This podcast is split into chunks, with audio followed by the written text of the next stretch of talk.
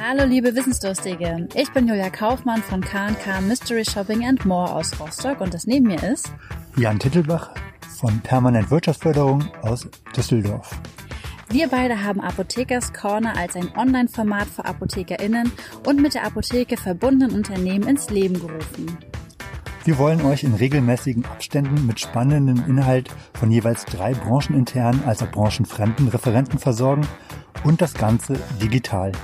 Denn wir glauben, dass durch die Anreize, die wir hier setzen können, ihr einfach entscheiden könnt, in welches Thema ihr später tiefer einsteigen wollt, um eure Apotheke einfach zu einem zukunftssicheren Erfolg zu führen.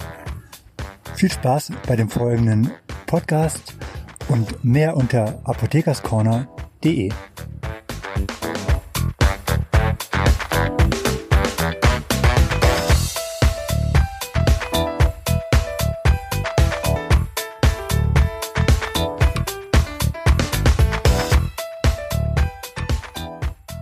Also herzlich willkommen, liebe Leute, zu Apothekers Corner an diesem, zumindest bei uns hier in Rostock, wunderschönen ähm, Donnerstagabend. Apothekers Corner ist eine Webinarreihe für Apotheker. Wir treffen uns ungefähr alle zwei Monate und haben immer drei spannende Referenten mit drei tollen Themen im Gepäck. Und ähm, der Jan Titelbach, der das gemeinsam mit mir initiiert, wir haben uns vor langer Zeit mal in Frankfurt bei einem Vortrag getroffen und haben festgestellt, hey, die Apotheker brauchen viel Input. Es gibt ja auch viele Vortragsreihen, das ist auch super und richtig so. Aber äh, diese Fahrerei, die wir alle haben, ist ja nicht immer so, dass, ähm, dass das gut ist. Und es müsste eigentlich irgendwie was Digitales geben, was Knackiges, was Schönes, was Spannendes was einfach einfach ist. Und da ist uns die Idee Apothekers Corner gekommen. Mittlerweile sind wir fast in der 20. Episode und laden immer drei Referenten ein zu wirklich ganz, ganz unterschiedlichen Themen. Und ich freue mich sehr, dass ich heute einmal den Oliver Becker begrüßen darf. Ähm, da sieht man jetzt gerade ihr Tourismusberater, also das ist der Oliver. Mm, und der wird uns heute aus dem Bereich Tourismus was Tolles erzählen. Ich habe einleitend schon gesagt, was der Tourismus toll kann, ist, er empfängt Gäste und Apotheken haben, ich sage sag's mal ganz gemein, Patienten. Und ich möchte gerne diesen, diesen Gastgedanken, diese Herzlichkeit, ähm, Oliver spricht heute über Empathie. Ähm, ich glaube, das ist für viele Apotheker sehr, sehr wichtig, denn es ist ja mittlerweile auch nachgewiesen, dass so dieses Thema Vertrauensaufbau ähm, am HV, ähm, da spielt Empathie, wirst du uns sicherlich erzählen, eine wichtige Rolle. Für den Behandlungserfolg super, super wichtig ist, ähm, ob die Leute eben quasi das machen, was man sagt. Und ähm, dann haben wir heute noch ein Duo zum allerersten Mal dabei, nämlich einmal ähm, die Martina und die Annette. Und äh, wir freuen uns sehr, sehr, dass wir so ein, ja, eine große Frauenpower heute hier haben. Und äh, das Thema, worüber ihr berichten werdet, ähm, da geht es um das Thema Führung in Krisensituationen. Ich habe schon gesagt, ich bin gespannt, ob ich alles richtig gemacht habe als Chefin, äh, denn die Krise ist ja schon äh, eine Weile jetzt oder begleitet uns schon eine Weile. Also auch da ähm, ja, bin ich sehr, sehr gespannt drauf. Und ja, Jan, ich übergebe jetzt an dich, denn über sich selber was erzählen als Moderator ist blöd. ja, vielen Dank und erstmal herzlichen, äh, herzlich willkommen zu Apothekers Corner von meiner Seite. Ähm, ja, wir haben einen genialen dritten Referenten heute gewinnen können. Julia wird uns etwas über Mitarbeiterzufriedenheit erzählen. Ich denke, ein Thema, was gerade auch in den letzten Wochen und Monaten nochmal zum Tragen gekommen ist und ja unter Personalakquise-Themen auch immer ähm, weit ist. Sie wird uns Einblicke aus ihrer Forschung und ihrem äh, ja, Recherchealltag geben. Ich bin da mega gespannt drauf, denn das Thema betrifft uns am Ende in der Werbung auch immer. Insofern haben wir heute eine spannende Runde. Ich bin gespannt und ähm, wird direkt auch einleitend nochmal zum Oliver Becker kommen. Ich hatte heute einen ähm, Workshop in einer Apotheke, das war ganz interessant. Wir haben auch über Service geredet und die haben mir erklärt, naja, bringt ja nichts, damit verdient man ja kein Geld. und insofern bin ich ganz interessiert daran, wie es die Tourismusbranche schafft, quasi durch Service Mehrwerte zu generieren, die am Ende auch Umsatz sichern oder Umsatz erzeugen. Vielleicht gibt es da eine spannende Erkenntnis. Wenn es während des Vortrages Fragen geben sollte, der Olli fängt gleich an, dann könnt ihr gerne die Chat-Funktion nutzen. Äh, ihr seht ganz oben bei euch im Rechner oder im Endgerät, wo ihr gerade drin seid, liebe Teilnehmer, so eine Sprechblase. Wenn ihr darauf klickt, äh, könnt ihr reinschreiben, sodass wir es alle sehen, beziehungsweise wir. Wir können einfach mal die Probe aufs Exempel machen, wenn ihr da mal reinklickt. Uns würde doch einfach mal interessieren, von wo aus nehmt ihr gerade teil? Vom Sofa, vom Balkon, ähm, von der Bank, von wo, wo seid ihr gerade beim Abendbrot? Äh, sonst haben mir Leute geschrieben, dass sie im Urlaub sind. Das geht, glaube ich, jetzt gerade nicht mehr so gut. Ähm, aber von wo nehmt ihr einfach gerade teil? Testet mal die Chat-Funktion. Ich sehe gerade aus Hamburg haben wir Teilnehmer. Sehr schön von Hansestadt zu Hansestadt. Liebe Grüße aus dem Homeoffice, aus dem Schreibtisch zu Hause im Arbeitszimmer in Oranienburg und nochmal Hamburg. Oh, ich glaube, wir müssen mal äh, Apothekers Corner im Süden etwas bekannter machen. So für Heidelberg. Nein, so, Heidelberg ist nicht dabei. Na, ja, Büro in Bayern. Sehr schön. Vielen Dank für die Infos. Dann würde ich sagen, ähm, wir fangen einfach direkt an. Äh, Olli, du hast quasi jetzt die Möglichkeit, deinen Timer anzustellen. Ähm, du bist schon Moderator. Äh, du bist schon Organisator, sodass du deinen Bildschirm selber direkt übertragen können müsstest. Soll ich? Ich fange gerne an. Genau, übertrag mal den Bildschirm. Wir schalten uns jetzt weg und machen für dich die Bühne frei. Ich würde nur kurz warten, bis du deinen Bildschirm übertragen hast, damit ich auch sicher bin, jawohl, das funktioniert perfekt. Dann äh, deine 20 Minuten laufen. Ich bin sehr, sehr gespannt. Ganz lieben Dank, liebe Julia. Ähm, ja, ein, ein Thema, was es eigentlich gar nicht zu transportieren gibt über Medien wie diese, was uns also auch wieder vorführt, dass manche Themen ähm, digital schwer zu transportieren sind und auch sein werden. Das Thema Empathie. Ich äh, möchte die 20 Minuten nutzen, um Ihnen so ein paar Dinge dazu zu sagen. Die sind auch sehr schön übertragbar. Die greifen nicht nur in der touristischen Welt, sondern auch in sämtlichen anderen Branchen. Ich fange mal an mit einem, wie ich finde, ähm, Foto. Ich glaube, es gilt als eines der berühmtesten Fotos, die wir auf unserem Planeten haben. Ähm, es ist hoch empathisch, ohne dass sich das Foto bewegt, ohne dass wir da einen Ton zuhören, ohne dass wir Unterschriften dazu haben. Das ist das Bild von Robert Doisneau. Das ist der Kuss vor dem Hotel de Ville. Ich meine, das sagt alles. Ja, wenn Sie dieses Bild betrachten, spüren Sie sofort Wärme in sich, spüren vielleicht sogar eine Sehnsucht, erinnern sich an selbst sehr empathische Ali, Momente. Ali, ja. Wir, also wir sehen nur ein weißes Bild. Das ist wahrscheinlich das nicht ist das, was schade. du uns zeigen willst. Nein, ist Drück sehr mal schade. weiter. Ja. Ihr seht immer noch ein weißes Bild. Ja, aber ja, ich genau. komisch. Aber es ist dein Bildschirm. Vielleicht ziehst du es mal auf einen anderen Bildschirm rüber. Ich gucke nochmal. Jawohl, da, jetzt sehe ich was. Mhm. Ja, aber das ist, ich gehe nochmal in die Präsentationsansicht, muss schon nochmal gucken, Sekunde. Danke, dass du mir das sagst. Schauen wir nochmal. Jetzt kann man es jetzt sehen? Nein. Ähm, nee. Wieder weiß, ne? Genau.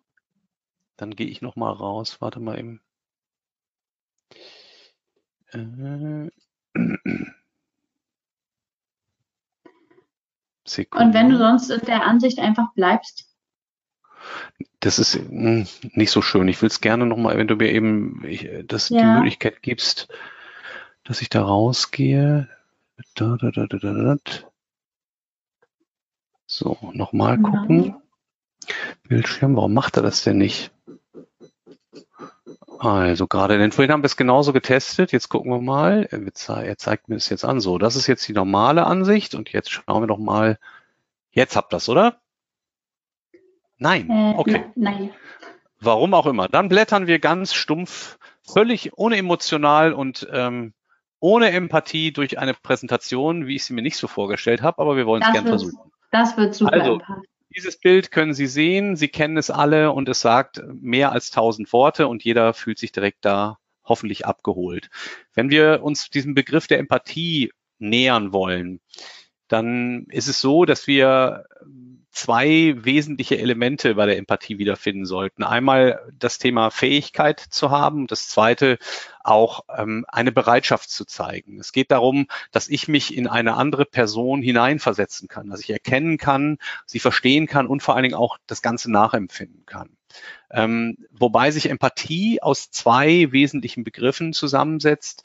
Das eine ist die, die, die kognitive Empathie und das zweite ist die affektive Empathie. Das heißt, das eine ist das Verstehen, das zweite ist das Reagieren. Wobei ganz interessant ist, dass wir einen Teil der Empathie durch Lernen von unseren Eltern, Lehrern, unserem sozialen Umfeld ähm, quasi unverrückbar in uns tragen und einen zweiten Teil durchaus haben, den wir auch lernen können. Ja? Empathie ist, wie viele fälschlicherweise denken, eben nicht Mitleid, sondern tatsächlich ein Mitgefühl. Das ist ein großer Unterschied. Viele Menschen zeigen Mitleid in der Weihnachtszeit oder jetzt auch in der Corona-Krise, indem sie etwas spenden wollen. Das ist äh, hoch ehr, ehrlich und, und anzuerkennen, aber das ist nicht das Mitgefühl, sondern es ist in der Tat meistens gesteuert um das Mitleid.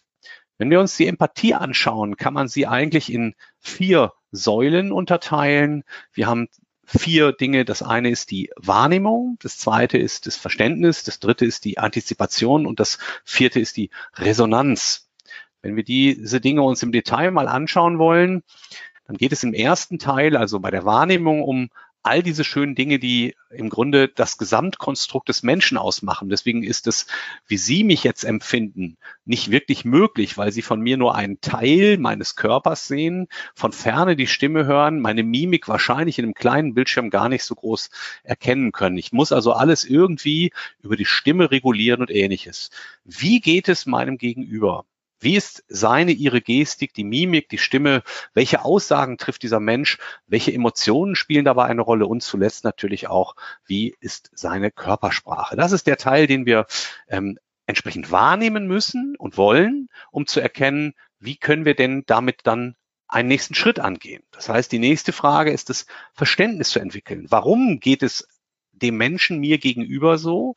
Was sind seine Motive, warum er lacht, warum er weint, warum er, und jetzt komme ich mal in die Apotheke rein, warum er reinschlufft, ja, und einfach vor mir steht und gar nicht das richtig rauskriegt, was er will, weil ihn irgendwelche Motive dazu bringen, sich so zu verhalten. Wo sind die Ursachen zu sehen? Ist es ein, ein Gast, um jetzt den Begriff mal in Ihre Apotheken reinzutragen, ein Gast, der zum x Mal in dieser Woche kommt, der das erste Mal hineinkommt in die Apotheke, welche Ursachen bringen ihn dazu, vor mir zu stehen und mir das zu sagen, zu artikulieren, was er will? Was sind die Umstände, die ihn dazu gebracht haben? Dann kommt jetzt im Grunde, gehen wir in diesen Bereich rein, dass eine Reaktion erfolgen soll. Das ist die Antizipation, also im Grunde das vorweggenommene Verhalten, die Erwartungshaltung meines Gegenübers. Ja, wie wird der andere reagieren, wenn ich mich äußere, wenn ich mich, wenn ich mich empathisch verhalte, ja, gibt es eher eine rationale Reaktion, schiebt man immer so gerne in die Kiste der, der männlichen Welt. Wir lieben es angeblich, mit rationalen Dingen konfrontiert zu werden. Stimmt aber natürlich nicht. Oder ist es eher eine emotionale Reaktion? Wird immer gerne in die Kiste der weiblichen Welt geschoben. Auch da muss man ganz klar unterscheiden, dass es eben nicht nur so simpel zu unterscheiden ist. Und als vierten Schritt ist die Frage, jetzt kommt das Entscheidende eigentlich, meine eigentliche Verhaltensweise. Viele Menschen können wahrscheinlich vermutlich empathisch empfinden, aber sie schaffen dann nicht den nächsten Schritt, die Resonanz zu zeigen. Das heißt, wie reagiere ich auf all das, was ich vorher wahrgenommen habe? Welche Worte wähle ich? Wie zeige ich mein Mitgefühl? Also gestisch, mimisch und auch verbal. Welche Handlung vollziehe ich? Biete ich einer älteren Dame, die hineinkommt, mit dem Stock sofort einen Stuhl an, damit sie sich setzen kann? Oder weise ich sie nur auf die Sitzgelegenheit hin, wo sie sitzen darf? Was tue ich? Wie verhalte ich mich? Wie ist meine Rücksicht auf die Situation dessen, was derjenige da vor mir gerade empfindet? Und wie akzeptiert wird derjenige reagieren auf mein Verhalten? Ganz entscheidend bei der Empathie ist natürlich der Satz, dass wir uns klar machen müssen, es geht ausschließlich bei mir los. Empathie fängt immer bei einem selbst an. Wer selber nicht empathisch sich empfinden kann, kann dieses Gefühl, das Mitgefühl auch gar nicht seinem Gegenüber zeigen. Von daher ist die Selbstempathie der Einstieg in dieses Geschäft, in diese Welt, viel schöner gesagt, und dazu trägt als erstes mal die Erkenntnis bei. Mitgefühl ist nichts anderes als Liebe. Ich muss mich lieben können. Ich muss mir ins Gesicht schauen können und sagen können, ja, ich kann, ich komme damit klar. Ich weiß, das geht uns an manchen Morgenen natürlich nicht so. Ja, und ich muss später dieses Gefühl, dieses mit dem anderen mitfühlen zu können, auf mein, also mit mir mitfühlen zu können, auf mein Gegenüber auch übertragen können. Das heißt, wir haben einen Prozess hinter uns zu bringen, um wirklich empathisch erfolgreich zu sein, zu handeln. Das heißt, ich muss mich erst selber kennenlernen, ich muss mich akzeptieren und im besten Fall mich lieben. Das hat nichts mit Egozentrismus zu tun. Das Ergebnis wird sein, ich suche aktiv mein Gegenüber um ihm meine, ihr, meine Liebe zu zeigen. Das heißt, jeder von uns ist nichts anderes als das, was er von sich denkt. Was wir sehen, was wir hören, was wir fühlen, hängt davon ab, worauf wir zu achten gelernt haben. Sie kennen das. Sie gehen meinetwegen seit 15 Jahren auf der gleichen Strecke jeden Morgen joggen, ja, und sehen im 14. Jahr auf einmal, da ist ein Haus, das sie noch nie wahrgenommen haben. Das heißt, wir sehen das, was wir sehen wollen. Wir müssen sensibel werden für das, was ich über mich und die Welt denke, ob das auch tatsächlich so ist. Natürlich ist Ihnen klar, dass es nicht so ist, aber sich selbst damit auseinanderzusetzen. Denn nichts ist mächtiger als das Bild, was wir von uns selbst in uns tragen. Vor allen Dingen, wenn wir dann auch noch glauben, dass das die Wahrheit, die Natur ist, die Realität. Will heißen, die große Kunst bedeutet, wertfrei an Dinge heranzugehen und eigene festgefahrene Gedankenmuster zu durchbrechen. Wenn wir uns klar sind, dass selbst die Kamera eines Objektivs oder andersrum, das Objektiv einer Kamera, Entschuldigung, das Objektiv einer Kamera nicht immer objektiv sein kann, wenn nämlich zum Beispiel die Linse beschlagen ist, dass wir mit Sicherheit niemals objektiv sein können. Das heißt, wir werden immer eine subjektive Wahrnehmung haben. Wenn Sie dieses Bild sehen, Sie kennen es vielleicht, dann ist das ein Foto ein Foto der realen Welt. Das Foto, was eine Landschaft abbildet, ist relativ nah, relativ nah an der Realität. Das ist das, was da draußen tatsächlich zu sein scheint. Ja, ist die Landschaft. Wenn wir uns als Gegenstück dazu die Landkarte als das von Menschen oder auch Computern geschaffene Ebenbild der realen Situation sehen, dann müssen wir uns klar werden, dass wir nicht in der Lage sind, die Landschaft zu erkennen, die Realität, sondern eher immer mit Landkarten arbeiten. Das heißt, diese Landkarten, die inneren Landkarten, die uns prägen, die sind entscheidend. Wir machen uns ein eigenes Bild von der Realität. Diese innere Landkarte ist das Ergebnis von dem, was man außerhalb von sich selbst wahrnimmt. Und diese Landkarten sind sehr subjektiv. Die verändern sich natürlich immer wieder mal aber sie sind sehr subjektiv. Und da kommt der Begriff der berühmten selektiven Wahrnehmung ins Spiel. Ja, wir sehen nur das, was wir sehen wollen. Ja, wir sehen nur das, was wir sehen wollen. Und wir müssen uns die auf, der Aufgabe stellen, immer wieder mal in Frage zu stellen, ob das, was wir da sehen, tatsächlich einigermaßen nah an der Realität ist. Klar sind wir leicht genervt, wenn der gleiche Kunde zum x-ten Mal kommt und immer die gleiche Leier hat. Und wenn er, ich denke mir, es wird ähnlich wie in der Touristik sein, wie in Touristinformationen ganz besonders oder an Empfängen in Hotels. Ja, sie sind Seelsorgestationen. Und dafür in der Tat bekommen sie kein Geld. Das ist mir klar, um auf die Frage von vorhin einzugehen. Aber genau dieses empathische Verhalten, diese, diese Reaktion auf die Wahrnehmung, die ich von meinem Gegenüber habe, ist das Quäntchen, was Ihnen im Gegensatz zu dem Mitbewerber, ja, wir nennen das mittlerweile sehr gerne Marktbegleiter, weil es ist ja viel schöner, wir sind vorne und die anderen sind hinten, was uns ausmacht und was letzten Endes uns natürlich das Geld bringt, es ist mir schon so oft die Frage gestellt worden, was muss ich meinem Mitarbeiter sagen? Muss ich ihm sagen, lächel dreimal mehr am Tag, dann bekomme ich 15 Euro mehr Umsatz die Stunde? Das kann man so nicht taxieren. Aber andersrum kann man sagen, wenn du entsprechend mehr, Klammer auf, ehrlich, Klammer zu, lächelst, werden unsere Umsätze steigen. Das ist eine banale Folge. Das heißt, man kann es nicht taxieren oder ähm, ähm, voraussagen, sondern es ist immer eine Folge dessen. Und wenn wir das, was wir sehen wollen, im positivsten Sinne, nämlich empathisch sehen, dann haben wir eine gute Chance, auch sehr erfolgreich zu sein. Will heißen, einen bewussten Perspektivwechsel. Ich weiß, es sind harte Zeiten in Ihrer Branche wie in unserer Branche. Ja, aber gerade da, in diesen Zeiten, die Kunst zu beherrschen, ein offenes Ohr zu haben und ehrlich auf mein Gegenüber zu sehen, zu, zuzugehen, ja, zu empfinden, wie geht's mir? Was steht eigentlich jetzt auf meiner Landkarte? Nach diesem Tag, nach diesem Donnerstag, was Sie heute alles geleistet haben, wie sieht Ihre Landkarte jetzt aus? Steht da jetzt drauf nur noch aufs Sofa oder steht da drauf, ich mache jetzt noch jemand glücklich, wenn ich draußen spazieren gehe, schenke ich einem x-beliebigen Menschen mein Lächeln? Was will mein Gegenüber wirklich? Wie sieht die Landkarte meines Gegenübers aus? Was bedingt seine Situation so zu argumentieren, beziehungsweise so zu handeln? Und ganz ehrlich, wie würden Sie sich an dieser Stelle fühlen? Ich mache mit meinen Trainingsteilnehmern, ob in Apotheken oder sonst wo, gerne das Spiel. Wir gehen jetzt mal raus und kommen noch mal rein als Kunde. Ja, wie würde ich mich denn an seiner Stelle fühlen? Was würde mich im besten Sinne positiv verblüffen? Und das beginnt bei einem Lächeln. Und ich hoffe sehr, und damit bin ich mit Sicherheit in der Zeit geblieben, dass Sie sich selbst spüren können. Und ich hoffe, dass Sie mich ein wenig über dieses Medium haben auch verbal zumindest spüren können. Ganz, ganz lieben Dank. Julia, hey, du darfst. Ja, ja, nicht. Ich komme, ich muss nur klicken. Jan kommt auch. Wow, ähm, das war eine Punktlandung. Vielen Dank. Das, das war nicht nur eine Punktlandung, sondern ich finde, ähm, du hättest so super das Outro machen können, weil eigentlich sind wir jetzt fertig und müssen drüber nachdenken. Verdammt. Beim nächsten Mal. Aber der ähm, Olli hat noch eine anderweitige Verpflichtung. Deswegen wird er sich auch gleich verabschieden. Es sei denn, ich gucke gerade noch mal in den Chat rein, ob es Fragen an Oliver Becker gibt. Hm, wenn nicht, können die ihm natürlich auch sehr, sehr gerne im Nachgang gestellt werden. Er hatte seine E-Mail-Adresse hier ähm, angegeben.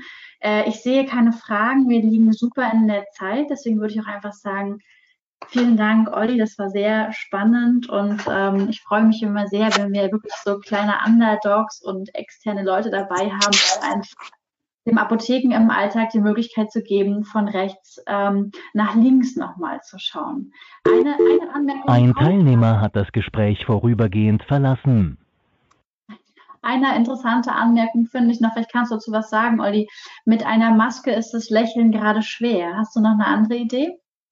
Ganz ehrlich, äh, also ganz ehrlich zu diesem Thema, das war meine persönlich äh, spannendste Erfahrung, als ich vor, ich glaube, sechs Wochen das erste Mal eine Maske getragen habe. Ich bin in die Metro gegangen, da hat es den Vorteil, es sind weite, weite Gänge, wo man sich frei bewegen kann, also in den Großmarkt. Und ähm, ich dachte auch, wenn dir jetzt jemand entgegenkommt, wie siehst du, ob jemand lächelt? Und das Tolle ist, man kann mit Maske lächeln. Die Leute brauchen nur hier auf die Krähenfüße gucken, ja. Also Levator palpebrae, der Augenbrauen-Hochziehmuskel, der funktioniert auch so. Das heißt, sie schauen sie viel mehr in die Augen. Und ganz ehrlich, ich bin so begeistert, dass mit Maske lächeln auch fantastisch geht, ob da eine draufgemalt ist oder nicht. Dankeschön. Vielen Dank. Ich glaube, ja. die Antwort war fein. Dann äh, sage ich ähm, Tschüss, Olli. Und ich würde jetzt mal unser Damenduo bitten, äh, sich den Bildschirm zu krallen. Und dann würden wir nämlich einfach direkt weitermachen.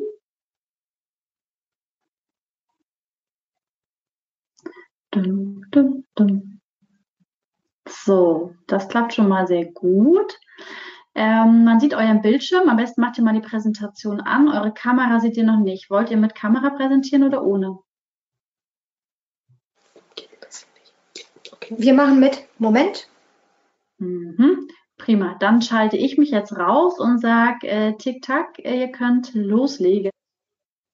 Ja, vielen Dank. Vielen Dank auch für die Möglichkeit, dass wir hier uns äh, heute Abend zu einem ganz spannenden Thema äußern können. Ähm, ja, wir haben 20 Minuten Zeit, also schnell, schnell. Martina, kurze Vorstellung von dir. Genau, also mein Name ist Martina Kroneisen. Ich bin auch Apothekerin und bin Coach und Trainerin, ähm, habe das vor einigen Jahren angefangen, arbeite für ein österreichisches Institut, das Institut Kutscherer. Da kommen wir gleich auch noch ein bisschen dazu, weil das ähm, auch von dem, wie wir arbeiten, ähm, ja quasi die Methode ähm, bietet, die ganz tolle und ganz viele Möglichkeiten bietet. Und seit einigen Jahren ähm, habe ich jetzt beides kombiniert, die Apotheke und das Coaching und das Training, gemeinsam mit Annette, die sich gleich auch nochmal kurz vorstellt, die auch wo ganz anders ähm, herkommt. Kriegen wir gleich die Verbindung zum Vortrag von Olli auch. Ähm, ja, mache ich Trainings in Apotheken, machen wir ähm, Seminare zum Thema Führung, zum Thema Team, für Apotheker, für Gesundheitsberufler und ganz vieles mehr. Genau, und ich bin Annette Schäfer.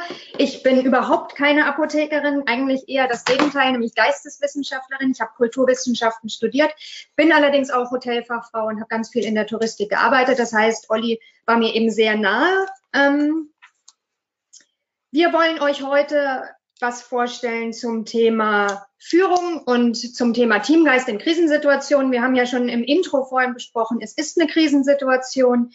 Und was tun wir da am besten, wenn wir in der Führung sind? Jetzt würden wir gerne hier einmal weiterklicken, aber es geht nicht. Das ist erstaunlich, sonst müssen wir es genauso machen. Sie so, jetzt machen wir es genauso wie der Olli eben. Kriegt ihr euch gar nicht vorwärts geklickt? Nee. Nee, also die reagiert gar nicht. Und wenn ihr aus dem Präsentationsmodus rausgeht, so wie Olli? Genau. Ja. Auch das geht nicht.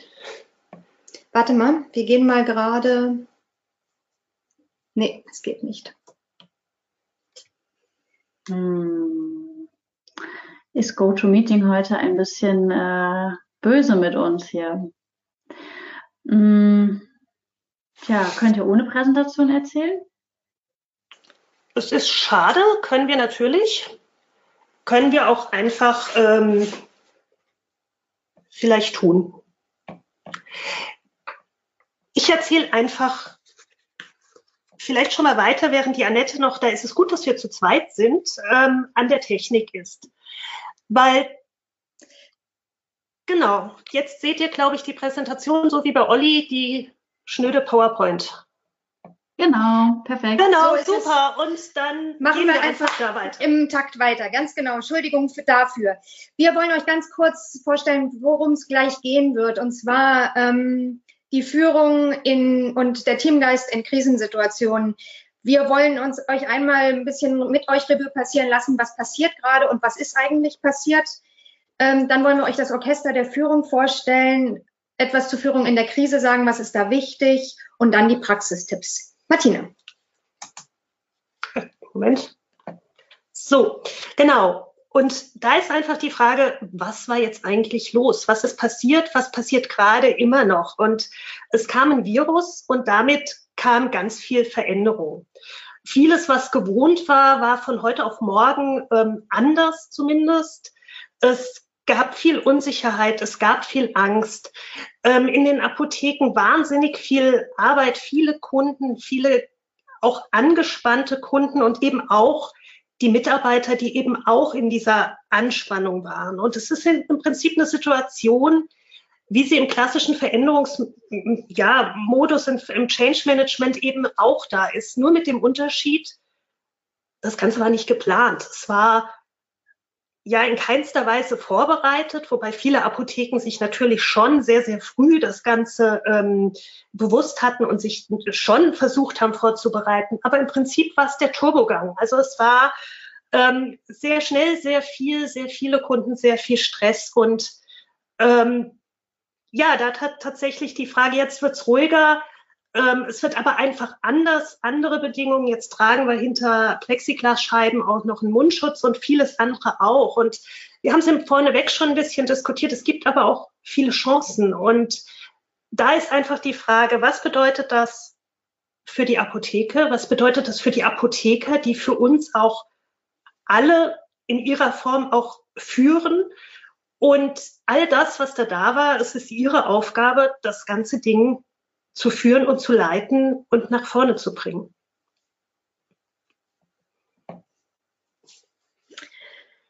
Ja, dafür, um da ein bisschen näher darauf einzugehen, wie man das machen kann, möchten wir ganz kurz noch was zu der Methodik sagen, mit der wir arbeiten.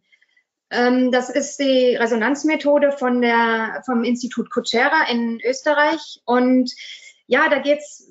Olli hat eigentlich hat für uns die beste Einleitung gegeben. Es geht tatsächlich um das Verhalten unterhalb äh, des, des der Wasseroberfläche, beziehungsweise um, um das Verhalten, das gesteuert wird von unterhalb der Wasseroberfläche. Das heißt, was sind unsere unbewussten Strategien und Fähigkeiten? Was sind die Glaubenssätze, die inneren Regel, äh, Regeln, die Werte, die uns zu etwas, äh, die, die, die Bedürfnisse in uns wecken und diese Bedürfnisse wiederum legen ein Verhalten zutage. Und äh, genauso da, da, genau darum geht es eben auch bei der Führung, auch selber sich zu erkennen, aber eben auch zu erkennen, was die Mitarbeiter, was die Kollegen in der Apotheke antreibt. Genau. Und was bedeutet das alles für die Führung?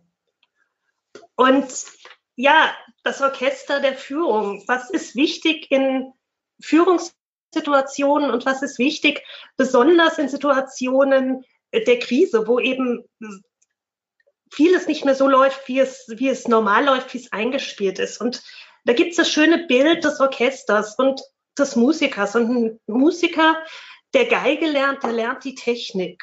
Der lernt die Technik und kann dann ein Instrument spielen, technisch. Das alles ist eine Fachkompetenz. Das haben wir alle im Studium gelernt. Wir haben ganz viel Pharmazie gelernt. Das wissen wir alle hoch und runter und wieder zurück. Das können wir. Aber für eine Führung und für ähm, auch ein gutes Miteinander braucht es viel, viel mehr. Und da ist es einfach das Bild, wenn der Geigespieler schön spielen will, also es sich wirklich gut anhören soll, dann ist es gut, wenn er im Einklang mit sich selbst ist. Und vorhin hat Olli so schön gesagt, ähm, Empathie fängt bei mir an. Auch Führung fängt bei mir an. Es kann nur jemand gut führen, der auch bei sich ist und im Einklang mit sich ist. Also der sich selber führen kann. Und wenn man dann einen hat, der das eben wunderbar beherrscht, ein Musiker, sein Instrument völlig im Einklang mit sich selbst spielt, und man den jetzt ins Orchester setzt und da ganz viele sind, die auch einfach nur im Einklang mit sich selbst spielen, dann kann das ein ziemliches Chaos werden und es muss nicht schön klingen, auch wenn die alleine gut spielen können. Das klingt erst dann gut, wenn die sich aufeinander einlassen, wenn die miteinander im, ja, in Verbindung sind. Also bezogen auf die Führung, wenn die Mitarbeiter und die Kollegen abgeholt werden und auch mitgenommen werden. Also und das eben in einer Verbindung. Und dann gelingt eben Führung auf eine ganz andere Art und Weise. Und da sehen Sie im Prinzip auch schon, dass wir Führung vielleicht auch ganz anders angehen wie viele, viele andere. Ländlich sehr auch bei dem Punkt einfach, wie, wie geht es einem selbst und wie geht es den anderen und wie nehme ich die mit, um gemeinsam eben Ziele zu erreichen.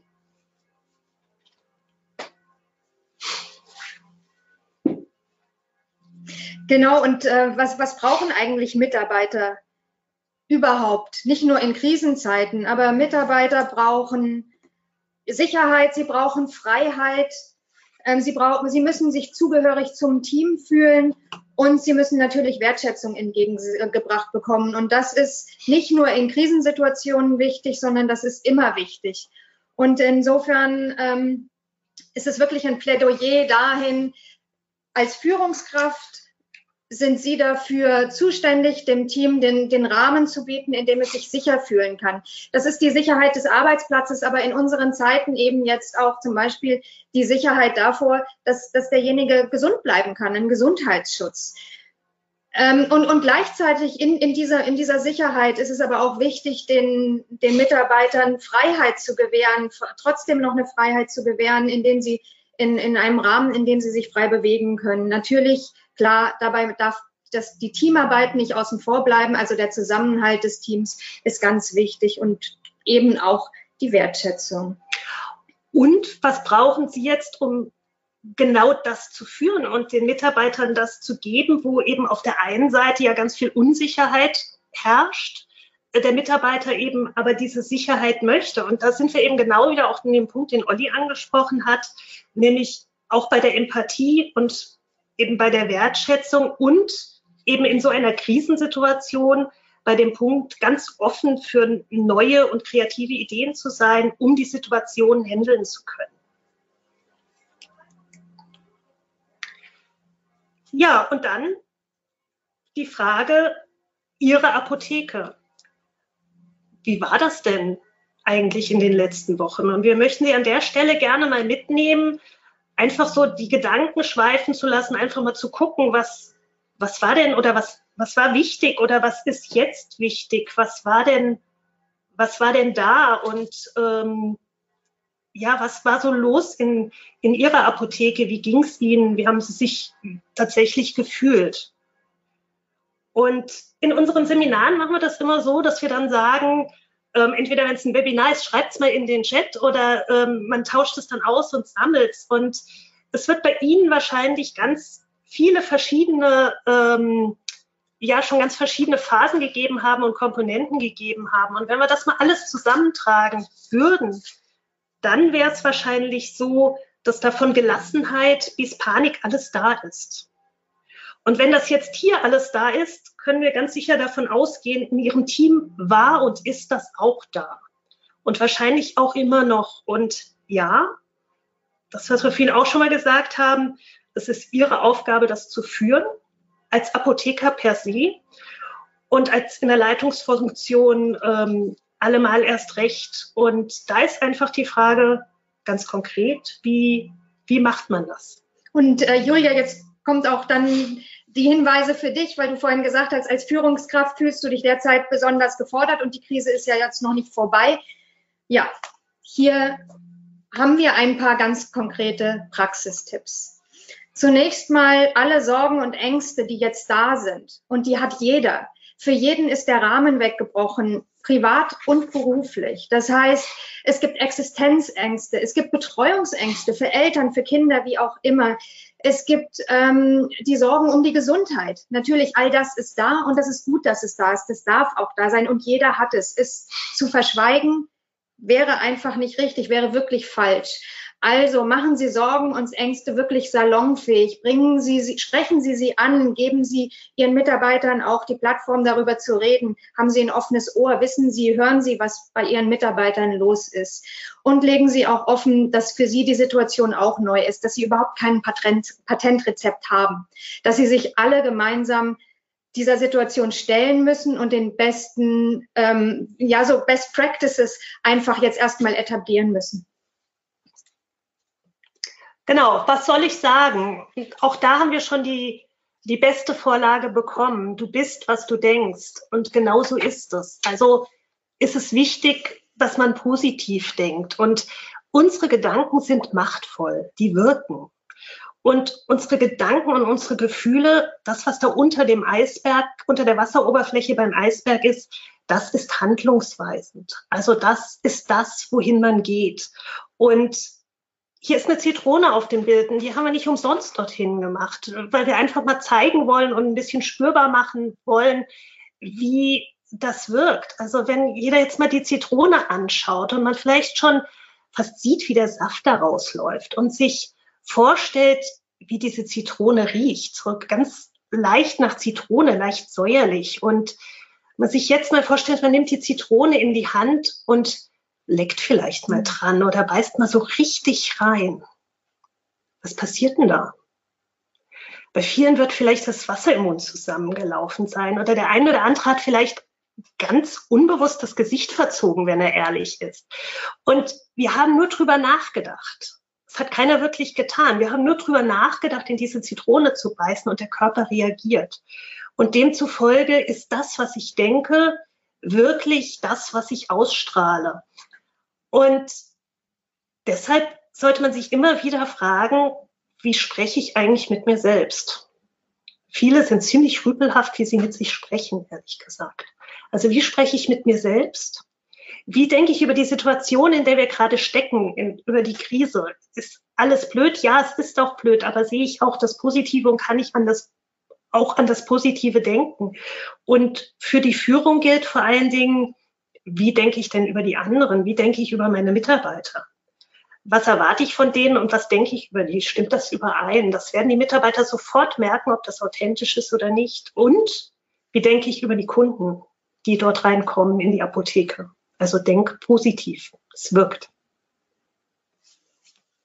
Das ist einer meiner Lieblingstipps. Setze dir und anderen eine Krone auf.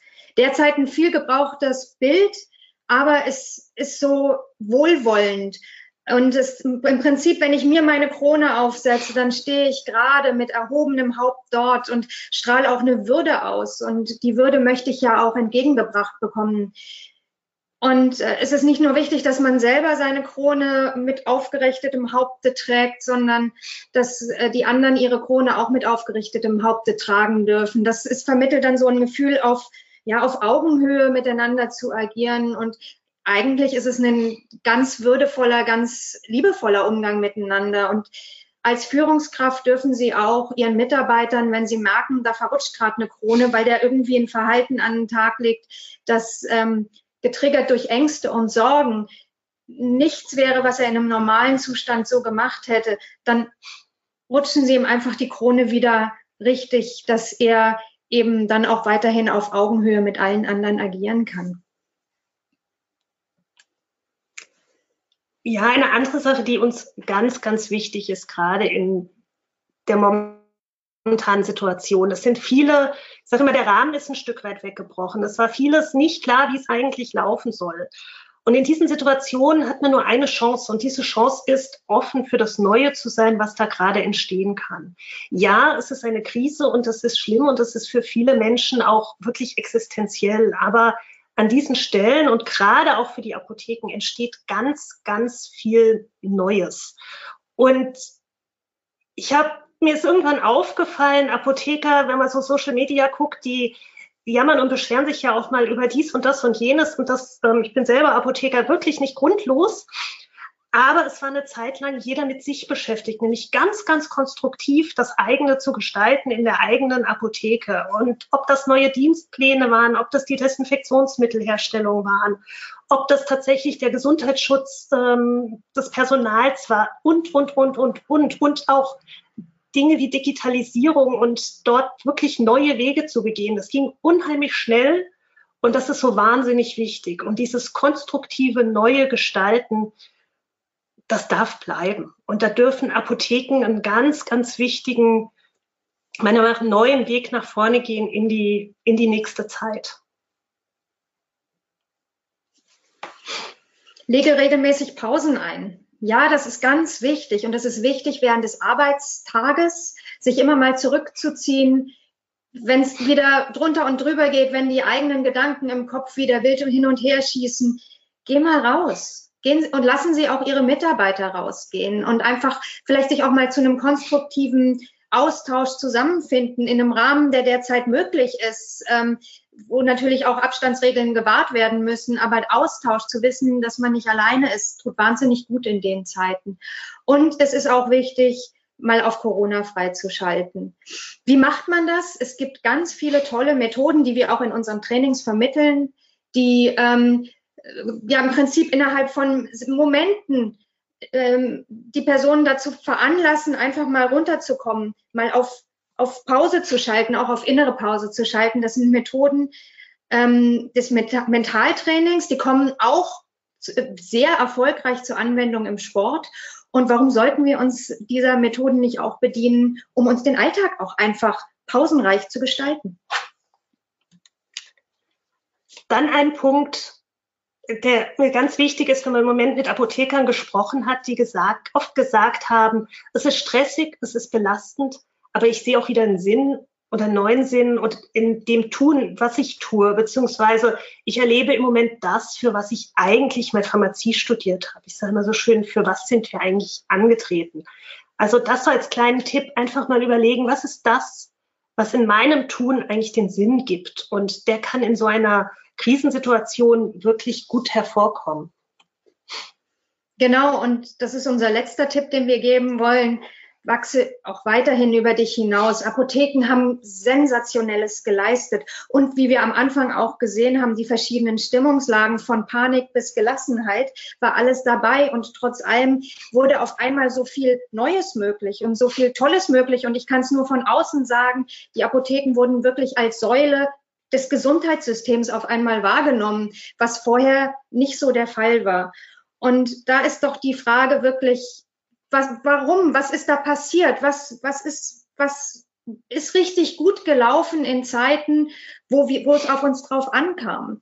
Ähm, was war da wichtig? Was war für mich wichtig? Was war für das Team wichtig? Und aus diesen Zeiten, wo alles läuft, wo alle im Flow sind, wo alle in eine Richtung marschieren und einfach alles gelingt, das sind die Zeiten, die man sich auch wirklich verinnerlichen darf und äh, auch für schlechte Zeiten sich als Vorbild nehmen darf und sagen darf, da wollen wir hin, so wir können das, wir schaffen das, wir haben es ja bewiesen. Und äh, das einfach zu reproduzieren, das Gefühl in dem Moment, wo es mal schlecht läuft, ist eine ganz großartige Methode, ähm, um eben auch in Krisenzeiten einfach hoffnungsvoll voranzuschreiten.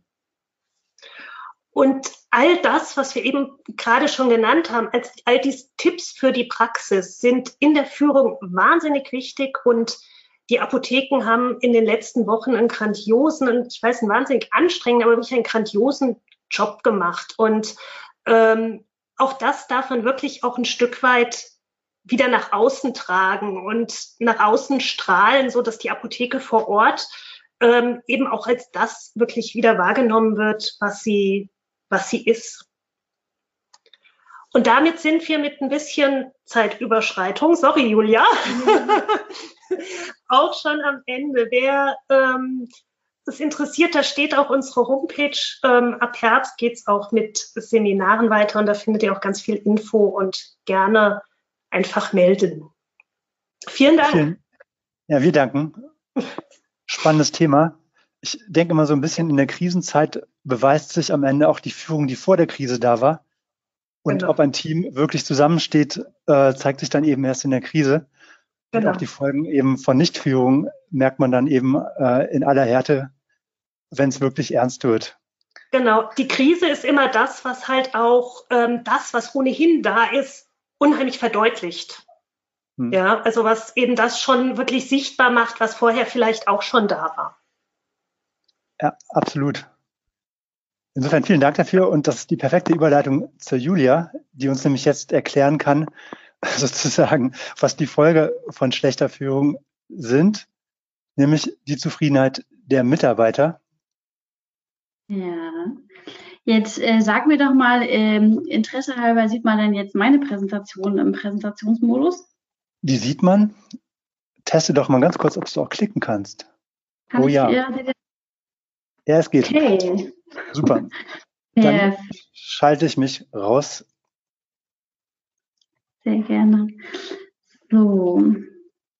Ich würde mich auch mit der Kamera wegschalten, da ich gesehen habe, dass es manchmal so ein paar Übertragungsschwierigkeiten gibt und würde einfach direkt anfangen. Also ich durfte ja vor einiger Zeit auch schon mal Referent bei Apothekers Corner sein und habe da nicht über Mitarbeiterzufriedenheit gesprochen, sondern über Kundenzufriedenheit. Und ähm, eine Frage, die sich in dem Zusammenhang immer auftut, ist, und die haben sich vielleicht auch schon mal gestellt, was ist eigentlich zuerst da gewesen? Mitarbeiterzufriedenheit oder Kundenzufriedenheit? Das heißt, habe ich eine Apotheke mit zufriedenen Mitarbeitern und dadurch habe ich zufriedene Kunden? Oder ist es vielleicht sogar andersrum? Ich habe zufriedene Kunden und dadurch habe ich dann zufriedene Mitarbeiter? Ähm, also im Endeffekt handelt es sich hierbei um die Gretchenfrage, wenn wir ehrlich sind, was war zuerst da, Huhn oder Ei? Und ähm, ja, vielleicht kurz dazu. Die Studienlage sagt in der Tat nichts wirklich konkret Eindeutiges. Ähm, wo die Studien sich einig sind, ist der Punkt, dass Mitarbeiterzufriedenheit auf jeden Fall mit Kundenzufriedenheit zusammenhängt. Das heißt, da besteht eine Korrelation. Aber, und das ist ja die Frage, die man sich jetzt vielleicht auch als Inhaber oder als Führungskraft stellt, sollte ich mich eigentlich erst um zufriedene Kunden kümmern, damit dann die Mitarbeiter zufrieden werden oder andersrum, weil man ja seine Energie auch schlichtweg nicht gleichzeitig in ein und dasselbe stecken kann. Und ähm, da, wie gesagt, die Studienlage hier nicht eindeutig ist, kann ich Ihnen an der Stelle eigentlich nur Folgendes empfehlen. Machen Sie von jedem ein bisschen. Also nutzen Sie sozusagen die Salamitaktik. Ähm, kümmern sich ein Teil um das Thema Kundenzufriedenheit, dann im nächsten Teil um das Thema Mitarbeiterzufriedenheit oder auch andersrum. Aber machen Sie von jedem ein bisschen und haben Sie nicht ähm, so den Gedanken, ich kümmere mich erst um das eine und dann um das andere. Ich mache also erst das eine richtig gut und dann das andere richtig gut. Ähm, grundsätzlich kann man aber auf jeden Fall sagen, und das sollte ich vielleicht an der Stelle auch nochmal erwähnen, dass die Messmethode oder die Methodik, die hinter dem Konstrukt Kundenzufriedenheit und auch Mitarbeiterzufriedenheit äh, liegt, ein ähnliches ist. Ähm, der, der von mir schon mal einen, einen Vortrag über Kundenzufriedenheit gehört hat, der weiß, das, was ich möchte, dass die Leute mitnehmen, also was ich immer so predige, ist, du musst, wenn du über Kundenzufriedenheit sprechen möchtest, die Erwartungshaltung deiner Kunden kennen. Das heißt, du musst wissen, eine ganz platte Frage, was will eigentlich mein Kunde? Was erwartet eigentlich mein Kunde? Und die gleiche Idee können wir auf jeden Fall übertragen in das Thema ähm, Mitarbeiterzufriedenheit. Nur da müssen sich halt die Frage stellen, was will eigentlich mein Mitarbeiter und was erwartet mein Mitarbeiter? Und ähm, auch hier gibt es natürlich verschiedene Untersuchungen darüber. Und das Erste, was dann immer kommt, wenn ich mit auch kenne Apothekern darüber spreche, na, nämlich über die Frage, was will eigentlich mein Mitarbeiter? Na, die wollen ja alle immer nur Geld. Also ich, ich äh, bin da jetzt mal ein bisschen plakativ an der Stelle. Aber ähm, es gibt eigentlich ganz nette Untersuchungen darüber, dass natürlich das Gehalt ein, ein, ein relevanter Einflussfaktor auf das Thema Mitarbeiterzufriedenheit ist, ähm, aber nur begrenzt. Also es hört halt irgendwann auf. Ich will sagen, ab einem bestimmten Gehalt, und, und ähm, da gibt es verschiedene Schwellen, die aus unterschiedlichen Studien kommen, ähm, wird die Mitarbeiterzufriedenheit und auch die Mitarbeiterbindung beispielsweise durch das Gehalt nicht besser. Ähm, wenn wir also konkret wissen wollen, was unsere Mitarbeiter interessiert, denn ähm, das werden Sie ja vielleicht gemerkt haben, wenn Sie mal in einer anderen Apotheke gearbeitet haben oder sich auch mit Kollegen aus anderen Apotheken ähm, ausgetauscht haben, ist es schon so, dass ähm, auch Mitarbeiter unterschiedliche Erwartungshaltungen haben und ähm, klar, Sie können rauskriegen, was der Mitarbeiter möchte, indem Sie mit ihm sprechen, das heißt face-to-face, -face, oder Sie führen eben eine Mitarbeiterbefragung durch. Und darüber möchte ich heute gerne ein bisschen sprechen. Also wir führen mehrere Mitarbeiterbefragungen auch wirklich ganz konkret in Apotheken durch. Und was ich heute einfach mal gemacht habe, ist, ich habe die Daten aus den letzten Jahren quasi in einen Topf gepackt, habe mir das mal aggregiert angeschaut und habe so ähm, die wichtigsten Erkenntnisse, und wir reden, wie gesagt, hier von dem Durchschnitt unserer Daten mitgebracht. Ähm, den ersten Punkt, den ich aber gleich einschieben möchte, ist, äh, wenn Sie jetzt von mir einen, einen Durchschnitt quasi der, der Mitarbeiterzufriedenheit der bundesdeutschen Apotheken erwarten, dann werde ich Ihnen das heute nicht geben können. Denn welche Apotheken lassen eine Mitarbeiterbefragung durchführen? Fragezeichen, Ausrufezeichen. Ich könnte das wahrscheinlich auch als rhetorische Frage hier stehen lassen, denn Sie werden bestimmt eine Antwort finden. Also die Leute, die zu uns kommen und sagen, hey, ich möchte gerne eine Mitarbeiterbefragung durchführen, das sind die Apotheken, die kritikfähig sind und die sich auch mit ja, dem Thema Mitarbeiterzufriedenheit auseinandersetzen. Das sind häufig auch Apotheken, die sich mit weiteren Führungs- und Strategiethemen auseinandersetzen. Denn eins muss man wissen. Ähm, ich, ich, weiß nicht, wie viele Leute hier ähm, dabei sind, die quasi selber eine Apotheke haben, also die jetzt in der Rolle des Apothekers oder der Apothekerin wären oder wer quasi ein Mitarbeiter von einer Apotheke ist. Liebe Mitarbeiter, die hier zuhören, eins kann ich euch sagen, ein, das Ergebnis einer Mitarbeiterbefragung ist, ähm, für den Chef sowas wie ein kleines Zeugnis. Ich überspringe das mal hier ganz kurz. Ähm, ich habe selber mal eine, eine Mitarbeiterbefragung in meinem Unternehmen bei meinen Mitarbeitern gemacht und ich kann Ihnen eins sagen, als die Ergebnisse auf meinem Tisch lagen und ich die aufmachen durfte, das war wie so eine kleine ja, Zeugnis- oder Prüfungssituation. Also ich war wirklich ein bisschen aufgeregt, weil ich natürlich wissen wollte, was sagen meine Kollegen. Denn äh, jetzt sagen Sie vielleicht, na ja, aber ich rede doch mit meinen Kollegen, das sollen sie auch und das ist doch absolut richtig so. Aber ähm, die Mitarbeiterbefragung hat einen ganz, einen ganz klaren Vorteil, nämlich dass sie anonym abläuft. Und das ist so ein ganz wichtiger Punkt, den ich hier auch mal ansprechen möchte. Wenn Sie vorhaben, eine Mitarbeiterbefragung durchzuführen, dann machen Sie das bitte, bitte anonym. Ähm, der ein oder andere Chef äh, sagt dann immer ergänzt mir, naja, aber wenn der Mitarbeiter was will, dann kann er doch mit mir reden. Ich bin doch immer da und ich bin doch auch für alles offen und so haben mich dann meine Leute auch kennengelernt. Hm, ja, das, das mag sein und das mag stimmen, aber wir dürfen nicht vergessen, es gibt einfach viele, viele Mitarbeiter, die sich es einfach nicht trauen. Also es hat wirklich was mit dem Thema Trauen zu tun. Und so hat man die Chance, wenn man es anonym gestaltet, dem Mitarbeiter einfach einen ganz anderen Raum auch zu geben und ja auch eine ganz andere Sicherheit damit zu vermitteln. Ähm, wir haben schon über das Thema Digitalisierung gesprochen. Bitte, bitte äh, eine Mitarbeiterbefragung, die per Paper und Pencil sagen wir äh, Marktforscher, also die per Papier und Stift durchgeführt wird, ist keine anonyme. Äh, wahrscheinlich haben wir so im Durchschnitt irgendwie sieben Mitarbeiter in der Apotheke. Ich gehe ganz stark davon aus, dass Sie die Handschrift Ihrer Kollegen sehr gut kennen. Also, wenn Sie eine Mitarbeiterbefragung durchführen, dann bitte anonym. Das heißt heutzutage auf jeden Fall digital. Ähm, nicht nur das reine Durchführen, sondern auch die, die Vorbereitung und die Kommunikation. Also wir haben es ja heute von den Vorrednern gehört. Äh, Kommunikation ist wichtig. Bitte erklären Sie den Leuten das Warum, wie und wann Sie etwas tun. Also warum machen Sie eine Mitarbeiterbefragung? Das machen Sie nicht aus Spaß an der Freude äh, oder weil Sie gerade nichts zu tun haben, sondern kommunizieren Sie bitte ganz klar, dass Sie mit den Ergebnissen etwas machen wollen, dass Sie mit den Ergebnissen etwas anfangen wollen, dass Sie was verändern wollen. Ähm, warum nicht auch jetzt sich ein Feedback holen äh, von den Kollegen in dieser besonderen äh, Corona-Situation, ähm, denn sie ist ja noch nicht, wir sind ja noch nicht durch, also die, die Krise hält ja weiterhin an. Und warum nicht jetzt nochmal ähm, das, ja das Ruder rumreißen oder gegebenenfalls Verbesserungsmaßnahmen einleiten.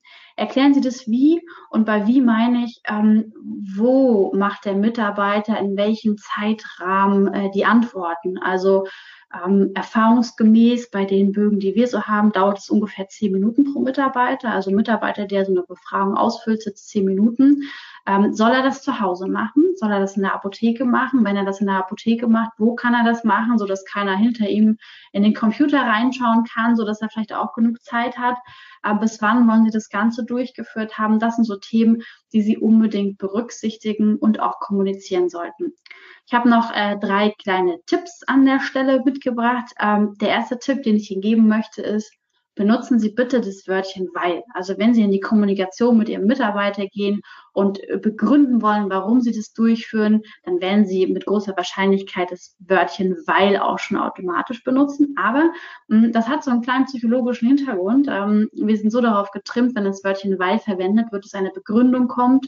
Und Begründungen äh, sind immer gut und sind was Sinnvolles. Also man hat sehr nette Studien darüber gemacht, dass wenn man eben das weil äh, häufig in solchen Begründungen verwendet, dass die Zustimmungsrate oder die, die, äh, was man erreichen möchte, einfach besser funktioniert. Der zweite Tipp, den ich Ihnen mitgeben möchte, auf jeden Fall nehmen Sie die Daten und packen Sie das in Ihr ähm, QMS.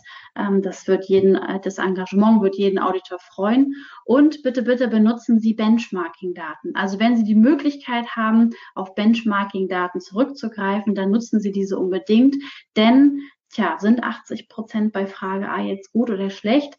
Ähm, Benchmarking hilft wirklich ungemein, Ihre Apotheke im Vergleich eben zu anderen ähm, zu betrachten und Ergebnisse auch wirklich sinnvoll ähm, auszuwerten.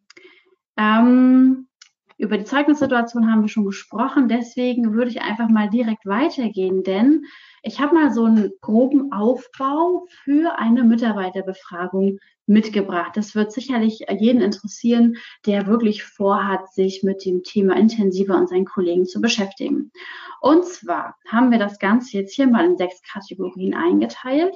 Ähm, und ich würde die Kategorien einmal vorlesen und würde Sie gleich bitten, wenn ich die Kategorien vorlese, Sie können dafür gerne den Chat benutzen. Was glauben Sie, welche Kategorie schneidet im Durchschnitt am schlechtesten ab. Also die erste Kategorie ist Arbeitsplatz, Arbeitsaufgaben und Verantwortungsbereiche. Alle Fragen, die wir in dieser Kategorie gestellt haben, habe ich durch einen, äh, ich sag's mal bildlich, Trichter gejagt und am Ende kommt da eine Zahl raus. Glauben Sie, dass äh, die Kategorie 1 dabei am schlechtesten abgeschnitten ist? Dann gerne den Chat benutzen und einfach eine 1 eintackern. Glauben Sie, und das ist der zweite Bereich der Befragung, die wir machen in Apotheken, dass das Thema Arbeitszeit und Dienstplanung. Die dritte Kategorie ist das Thema Zusammenarbeit in der Apotheke und Team. Die vierte Kategorie ist Führungsverhalten der Inhaberin oder auch der Filialleitung. Ne? Die fünfte Kategorie ist das Thema Informationsmanagement und Kommunikation in der Apotheke. Und die sechste Kategorie ist das Thema Fortbildung und Schulung. So, und ähm, jetzt nochmal einmal ganz kurz Revue passieren lassen. Bitte jeder, der möchte, einmal voten. Ich gucke mal parallel in den Chat rein.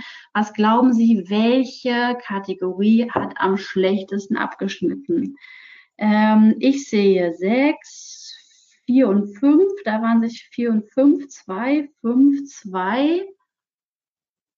Hm, sehr interessant.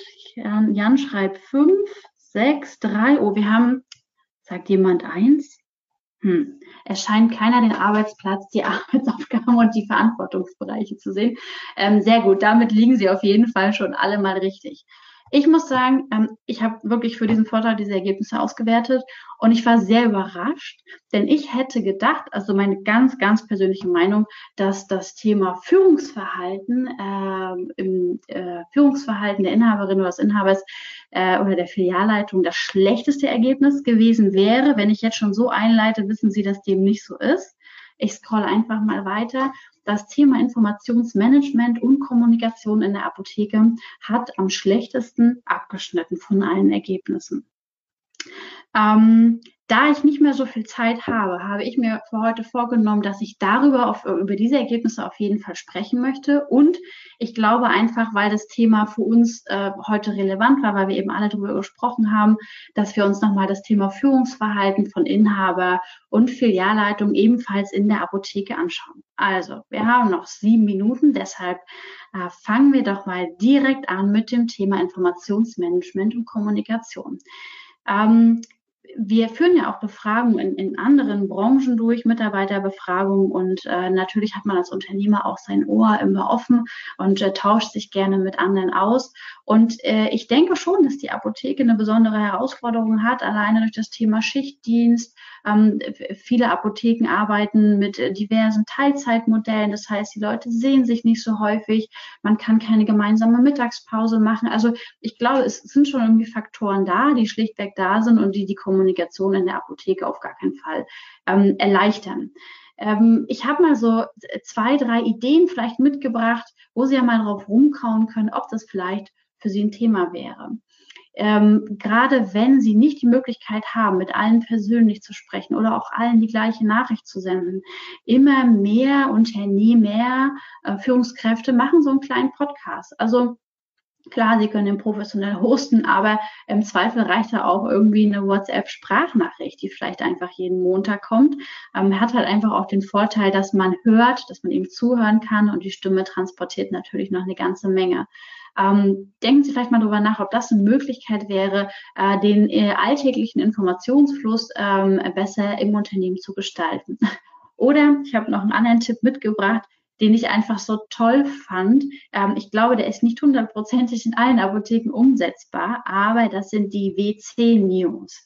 Äh, wir haben mit einem Unternehmen zusammengearbeitet, die eben genau das gleiche Problem hatten, die gesagt haben, boah, so viel Informationsfluss, wir kriegen unsere Mitarbeiter nicht informiert. Wir haben zwar ein Intranet, aber da will irgendwie keiner rein. Dann haben wir überlegt, na ja, wo müssen denn alle rein? Und dann sind wir auf die Idee gekommen, auf die Toiletten. Und äh, ja, was, was macht man da? Also ja, sein Geschäft, aber im Zweifel hat man irgendwie Zeit. Und äh, dann äh, haben äh, sie einfach geschaut, wie, wie machen das auch andere Branchen. Und wenn wir an Raststätten denken, wenn wir an Restaurants denken, wenn wir an Hotels denken, die müssen ja auch ihre Leute schnell und gut informieren, also die Gäste, die da sind. Und ähm, ja, es wurden kleine Bilderrahmen quasi in die Toiletteninnentüren gehangen und regelmäßig ähm, dort neue Informationen ausgehangen. Also ich kann Ihnen eins sagen, ähm, der Informiertheitsgrad äh, der Kollegen ist exorbitant gestiegen, als die BC-News eingeführt worden sind. Vielleicht muss es bei Ihnen nicht die Toilette sein, aber möglicherweise gibt es einen anderen Ort, wo die Leute sich einfach sowieso aufhalten. Das ist eigentlich der Gedankengang, den ich Ihnen da mitgeben möchte. Einen zweiten Punkt, den ich an der Stelle gerne ansprechen möchte, ist das Thema Mitarbeitergespräche führen. Ähm, es gibt eine sogenannte Gallup-Studie, vielleicht hat der eine oder andere davon schon mal gehört. Ähm, die Studie erhebt regelmäßig ähm, die Zufriedenheit der äh, Mitarbeiter in äh, Deutschland. Und dort konnte ganz klar herausgestellt werden, dass die Mitarbeiter, mit denen regelmäßig Mitarbeitergespräche geführt werden, zufriedener und auch wesentlich emotional gebundener an das Unternehmen sind. Und hier würde ich jetzt einfach mal äh, kurz weiterspringen und ich habe Ihnen mal eine, eine Zahl hier mitgebracht, äh, nämlich äh, nur in 69 Prozent der Befragten oder der Unternehmen, die mit uns eine, eine Mitarbeiterzufriedenheitsbefragung durchgeführt haben, werden wirklich regelmäßig Mitarbeitergespräche geführt. Und ich muss sagen, das ist wirklich ein, ein in der Tat niedriger Wert. Also Sie können ja einfach mal reflektieren, wie das bei Ihnen ausschaut auf Arbeit. Führen Sie regelmäßig strukturierte Mitarbeitergespräche? Ja oder nein? Und ähm, ein anderes Ergebnis, was ich auch noch sehr interessant finde, habe ich auch mitgebracht, nämlich mh, hm, ich fühle mich über die Entwicklungen, die unsere Apotheke betreffen, ausreichend informiert. Hier sagen auch nur 71 Prozent Ja. Also hier vielleicht einfach so der Gedanke, ähm, vielleicht diesen, diesen Unternehmer-Podcast wieder aufzugreifen. Ich weiß, dass Teammeetings in Apotheken echt super schwer zu realisieren sind. Aber wir machen die Erfahrung, dass irgendwie das Bedürfnis, wo steht die Apotheke gerade, was läuft gerade, dass das sehr da ist. Und gerade jetzt, also gerade jetzt zur Corona-Zeit, ähm, habe ich beispielsweise in meinem Unternehmen auch, ähm, wir haben es ein bisschen leichter mit den Meetings, äh, habe ich zwei Team-Meetings in der Woche eingeführt, weil einfach ja auch so viele Neuerungen, so viele neue ähm, ja, Informationen da sind, dass das einfach Not getan hat. Ähm, ich springe einmal weiter und gehe in die nächste Kategorie der Mitarbeiterbefragung, nämlich, das war der Punkt, Führungsverhalten von Inhaber oder auch Filialleitung. Grundsätzlich muss ich sagen, dass ich in diesem Bereich wirklich viele positive Ergebnisse gesehen habe. Also nochmal in unseren Daten, das sind alles Leute, die das freiwillig gemacht haben. Ich glaube, das äh, muss ich an der Stelle einfach nochmal betonen. Ähm, und Fragen, die wir zum Beispiel gestellt haben, dass das wirklich nur ein Auszug ist in dem Bereich, ich erhalte Anerkennung und Lob für meine Arbeit oder ich empfinde das Verhalten der Filialleitung im Team als korrekt oder auch Vereinbarungen werden eingehalten. Und das ist, glauben Sie mir, als Chef eine super interessante Sache, da mal so dieses Spiegelbild vorgehalten zu bekommen. Wie sehen denn das eigentlich meine Leute? Ähm, denn eine Sache, die in jeder und wirklich jeder Mitarbeiterbefragung gleich ist, der größte Kritikpunkt aller Mitarbeiter, und es ist egal ob Apotheke oder nicht, ich nehme es einfach schon mal vorweg, ist das Thema Loben. Wenn Sie Mitarbeiter fragen, ob sie sich genug gelobt gefühlt, äh, ob sie sich genug gelobt fühlten, oh, das war glaube ich nicht so gut formuliert, aber ich glaube, Sie wissen alle, was ich meine dann ähm, ist das meist eine der schlechtesten Werte in äh, Mitarbeiterbefragung. Ähm, es ist sowieso immer interessant zu sehen, wie das Eigenbild und das Fremdbild, das heißt, wie glaube ich als Chef, dass ich reagiere, mit dem, wie sehen denn das meine Kollegen, äh, wie das voneinander abweicht. Und hier an der Stelle vielleicht noch ein Tipp. Ähm, ich habe heute schon über Podcasts gesprochen. Sie hören, ich, ich finde Podcasts ziemlich toll. Es gibt einen ganz klasse Podcast, kostenfrei zum Thema Führung in allen gängigen Portalen, und zwar von Bernd Gerob, Führung auf den Punkt gebracht. Hören Sie doch einfach mal rein. Hier mal wieder ein paar Daten, zum Beispiel das hier. Ich erhalte Anerkennung und Lob von meiner Filialleitung für meine Arbeit. Sie sehen, das ist hier eine der schlechtesten Werte mit aber immerhin 76 Prozent. Mir war es auch nochmal wichtig, auf hier positive Werte hinzuverweisen. Also wirklich grandiose 93 Prozent haben wir bei Themen wie die Filialleitung hält Vereinbarung ein oder auch meine Filialleitung erkennt an, dass sich bei der Arbeit auch Fehler passieren könnten und so weiter. Also ähm, Sie sehen, dass die Ergebnisse im Bereich der Führung im Durchschnitt hier gar nicht so schlecht ausgefallen sind. Äh, vielleicht noch ein kleiner Hinweis zum Thema guter Chef, böser Chef. Der Chef lobt nicht genug. Es gibt so kleine Lobkärtchen, also für alle, die, die, äh, denen es auch vielleicht schwerfällt, als Chef zu loben. Ähm, ist eigentlich eine ganz witzige Sache, kann man sich im Internet bestellen. Man kann man in seiner Schreibtischschublade liegen haben. Äh, die sehen ungefähr so aus. Dann steht dann was drauf, sowas wie gut oder toll oder Hut ab. Und äh, Sie können hinten einfach in drei, vier äh, Stichpunkten draufschreiben, für wen und warum. Und die lassen Sie bei Ihrem Kollegen auf dem Schreibtisch liegen. Und ich sage Ihnen eins, äh, die freuen sich und äh, dann geht das große Sammeln los. Einfach nur als Tipp. Ähm, ich sehe in der Tat, dass meine 20 Minuten jetzt schon rum sind. Deswegen muss ich über das Thema Auswertung äh, ganz schnell rübergehen. Vielleicht folgende Tipps an der Stelle. Machen Sie die Zahlen lebendig.